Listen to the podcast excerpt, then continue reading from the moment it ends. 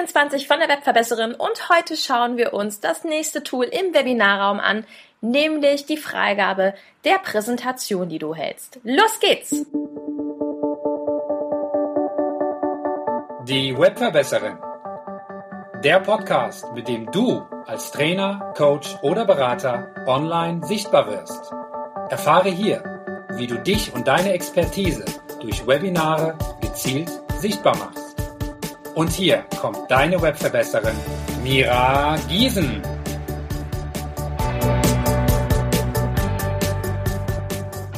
Hallo liebe Webverbesserer! Einige von euch befinden sich vielleicht noch in den Pfingstferien, denn diese heutige Folge erscheint an einem Pfingstmontag. Aber das macht nichts, vielleicht hörst du sie dir auch einfach später an oder sehr viel später, denn das ist ja Content, den man sich jederzeit wieder anhören kann. Worum geht es heute?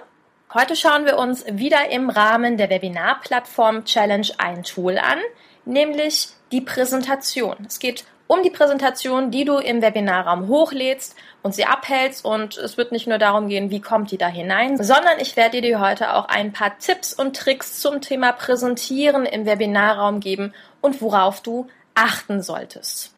Okay, starten wir erstmal mit der Präsentation an sich durch. In der Regel ist es so, dass du ja für ein Webinar eine PowerPoint-Präsentation vorbereitest oder bei Mac ist es in der Regel eine Keynote-Präsentation. Das würde ich dir auf jeden Fall auch raten, für dein Webinar eine kleine Präsi fertig zu machen, in der alle Punkte nochmal aufgeführt worden sind. Und diese Präsentation kannst du dann entweder als PowerPoint oder auch als PDF in der Regel auf jeder Webinarplattform eigenständig hochladen. Das ist der Vorteil einer ganzen Sache, dass die Präsentation dann direkt auf der Webinarplattform selbst liegt und du dann von dort aus deine Präsentation durchklicken kannst. Das heißt, du musst in diesem Fall nicht deinen Bildschirm übertragen, das wird ja das Thema der nächsten Folge sein, sondern du kannst eben direkt von der Plattform aus deine Präsentation zeigen. Ja, und der Vorteil der ganzen Sache ist, dass du in dem Fall eine sehr, sehr stabile Präsentation hast. Also nichts mit einer Live-Übertragung, wo vielleicht Dinge schwanken können oder bei der Übertragung schief gehen können, sondern das Ganze liegt eben ganz fein und brav auf der Plattform selbst. So, jetzt gibt es ein paar Tipps und Tricks für die Präsentation selber, die ich dir gerne mitgeben möchte, denn da gibt es, naja, einige Stolperfallen, auf die man achten sollte. Tipp Nummer eins ist, mach wirklich eine Präsentation mit relativ vielen Folien. Warum? Wir haben in der letzten Folge darüber gesprochen, dass Teilnehmer, wenn sie immer nur da sitzen und etwas sich angucken sollen, in einen sogenannten Kinomodus fallen. Und dieser Kinomodus verstärkt sich, wenn du, sag ich mal, während einer 60-minütigen Präsentation vielleicht gerade mal fünf oder zehn oder vielleicht 20 Folien hast. Das hat einfach den Nachteil, dass das Auge nicht so besonders hier mitkommt. Meine Empfehlung wäre, mach lieber ein paar Folien mehr, damit du mehr Abwechslung in deiner Präsentation hast. Das ist so ähnlich wie beim Essen, das Auge isst mit, nur dass du im Webinar genau den gleichen Effekt hast. Du solltest relativ viele Folien haben, relativ viel dem Kunden anbieten können und eben auch Abwechslung anbieten können. Nummer zwei ist ein Klassiker und dennoch sage ich Ihnen, vermeide bitte Text. Ich weiß, ja, das ist immer eine schwierige Sache und ich weiß, es gibt auch viele Coaches da draußen, die sagen, bei meinen Webinaren ist mir das egal, ob da viel Text drauf ist. Das Problem ist genau das gleiche wie auch hier in der Schule. Wenn der Kunde im Grunde auf der Folie diesen Text schon mitliest und du liest ihn ab und vor, ist es eben keine besonders lebendige Präsentation. Meine Empfehlung ist, arbeite entweder mit Bildern und oder Stichpunkten. Wenn du sagst, äh, ich komme damit nicht so ganz klar, ich brauche so ein komplettes geradliniges Konzept, dann versuche doch einfach parallel auf einem zweiten Bildschirm dir ein komplettes Konzept aufzuschreiben. Also das heißt, deine ganze Präsentation mit allen Argumenten, mit allen Sätzen, all dem, was du sagen möchtest, kannst du dir auf einen zweiten Bildschirm neben deinem Webinar aufmachen und kannst dort dann deinen Text ja, als Hilfe nehmen, als Skript nehmen. Ich möchte nämlich jetzt nicht ablesen sagen, weil, naja, das Thema Ablesen, weißt du selber, ist auch manchmal nicht so besonders lebendig. Wenn wir über Bilder sprechen, dann weiß ich, kommen hier auch schon wieder einige Fragezeichen bei einigen auf, weil sie sagen, naja, Bilder ist immer so eine rechtliche Falle.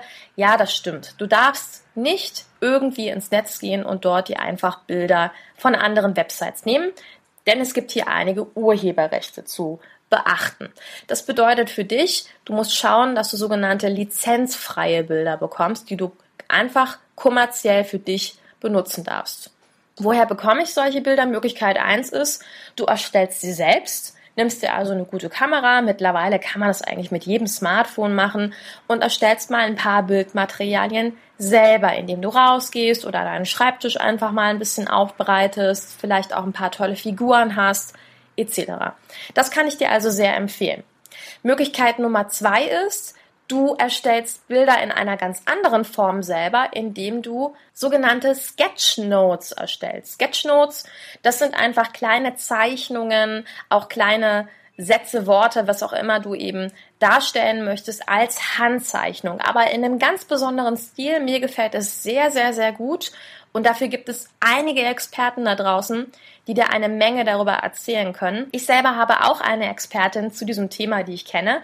Und die werde ich auch demnächst in diesem Podcast interviewen. Also hab einfach mal ein Auge auf diesem Podcast. Da wird noch einiges kommen. Und ich werde dir parallel außerdem in den Show Notes noch ein tolles Buch verlinken zum Thema Bildsprache, wo auch sehr schön und einfach Schritt für Schritt erklärt wird, wie man kleine Handzeichnungen macht und dadurch doch sehr komplexe Dinge darstellen kann. Ja, also du musst dir immer nur vor Augen halten, dass im Grunde egal was du erzählen willst, du einfach nur auf eine höhere Ebene gehst. Das bedeutet, wenn du über Ziele sprichst, dann würde zum Beispiel eine Zielscheibe gut passen. Du kannst aber auch einen Berg malen, wo du ganz oben auf den Berg einfach einen Punkt setzt und dann weißt, ah, alles klar, da soll es hochgehen. Man kann mit Pfeilen und kleinen Männchen wirklich unglaublich viel darstellen. Und wenn du sagst, na ja, okay, das mit dem Malen ist nicht so mein Ding, dann gibt es noch Möglichkeit Nummer drei und die lautet, hol dir doch einfach frei verwendbare Bilder. Da gibt es auch eine tolle Quelle für und das ist Pixabay. Ich werde ja Pixabay auch in den Show Notes noch mit verlinken. Das ist so eine frei verfügbare Bilddatenbank, wo Menschen eben Fotos zur freien Verwendung einstellen und dort kannst du ebenfalls Bildmaterialien finden, die zu dir und deiner Präsentation gut passen. Welchen Tipp kann ich dir außerdem geben? Ein Tipp meinerseits ist, erstelle eine Nummerierung für deine Folien. Warum? Hat einfach den Hintergrund, dass ich festgestellt habe, sehr, sehr viele Teilnehmer machen sich gerne Notizen und schreiben sich auch sehr gerne die Foliennummern auf. Und du gibst den Teilnehmern auch gleichzeitig einen Überblick, wie viele Folien erwarten mich denn noch. Also ich mache es in der Regel so, dass ich einmal die Folienzahl aufschreibe gesamt, die steht dann einmal rechts und links davor steht, auf welcher Folie wir uns gerade von 50 oder 100, wie auch immer, befinden. Ich weiß, da gibt es auch Kollegen, die sagen, auf gar keinen Fall mache ich das. Das darfst du für dich überlegen, wie das für dich sympathisch ist. Ich habe festgestellt, dass es sehr gut ankommt und die Teilnehmer damit auch eine Orientierung im Endeffekt in deinen Folien haben. Und dann der letzte Tipp, den ich dir geben möchte, ist, investier in eine gute PowerPoint-Vorlage. Warum? Naja, jeder von euch da draußen wird in der Regel ein eigenes Corporate Design haben. Das heißt also eine optische Designvorlage, nach der du arbeitest. Zum Beispiel dein Logo wird vielleicht in einem speziellen Farbton sein, vielleicht rot. Und dann gibt es in der Regel auch eine schöne Kontrastfarbe dazu, beispielsweise ein tiefes Blau. Und es ist natürlich toll, wenn diese beiden Töne sich dann auch in deiner PowerPoint-Präsentation wiederfinden. Jetzt ist das mit PowerPoint und Co. natürlich so ein Ding, ähm, da Ewigkeiten Vorlagen zu bauen. Das ja, dauert ein bisschen, das nimmt schon Zeit mit sich. Und deswegen kann man solche Vorlagen kaufen. Die gibt es vielfach im Netz. Ich werde dir die ein oder andere Quelle auch mit in die Show Notes nehmen. Und ehrlich gesagt ist es nicht besonders viel Geld. Das sind so zwischen 15, 5 oder maximal 50 Dollar, die du in der Regel investierst in eine solche Vorlage. Und damit wirst du dann immer und immer und immer arbeiten können. Das Tolle ist, solche Vorlagen haben dann eben auch gleichzeitig kleine Inspirationen. Wie kann ich Grafiken darstellen? Wie kann ich Zahlen komplexer darstellen? Und das finde ich immer eine enorme Arbeitserleichterung und gleichzeitig ist es natürlich auch für den Nutzer wieder optisch ansprechender. Also das wäre auf jeden Fall ein Tipp, den ich dir mitgeben möchte. Investiere in eine gute Vorlage. So, das bedeutet also, du erstellst ganz am Anfang des Webinars deine PowerPoint-Präsentation, formatierst sie nochmal in der Regel zu einem PDF und dann hast du meistens bei den Webinar-Plattformen im sogenannten Backend, also wenn du eingeloggt bist, die Möglichkeit, diese Folien hochzuladen. Und dann kannst du, sobald du mit deinem Webinar eben durchstartest, darauf zugreifen und sagen, okay, ich möchte jetzt die Folien vom Webinar zum Thema X mir aufrufen. Und dann kannst du im Webinarraum mit ein paar Pfeilen nach vor oder zurück navigieren. Und das finde ich eben sehr, sehr, sehr praktisch. Und in der nächsten Folge werden wir uns ergänzend dazu mit der Bildschirmfreigabe beschäftigen.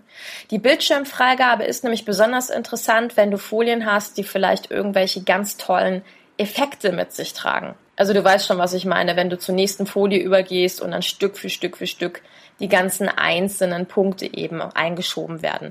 Das ist nämlich der einzige Nachteil, wenn du eine PowerPoint hochlädst, dass solche Effekte meistens nicht von der Webinarplattform übernommen werden. Ja, und damit beschäftigen wir uns beim nächsten Mal, nämlich mit der Bildschirmfreigabe, wo du genau solche Effekte und auch ein paar andere Vorteile hast, wenn du live deinen Teilnehmern deinen Bildschirm freigibst. Aber das soll es erstmal zur heutigen Folge gewesen sein. Wie immer kurz und knackig und auf den Punkt weißt du jetzt, dass du deine Präsentation direkt im Webinarraum hochlädst und dann dort präsentieren kannst. Also ich freue mich, wenn wir uns am Mittwoch dann schon gleich wieder hören mit der Bildschirmfreigabe. Lass es dir gut gehen. Bis bald. Deine Webverbesserin, deine Mira. Mach's gut. Ciao. Diese Folge hat dir gefallen? Dann verbessere auch du das Web und unterstütze diesen Podcast mit deiner 5-Sterne-Bewertung auf iTunes. Vielen Dank. Und für mehr Informationen besuche einfach die Seite www.webverbesserin.de.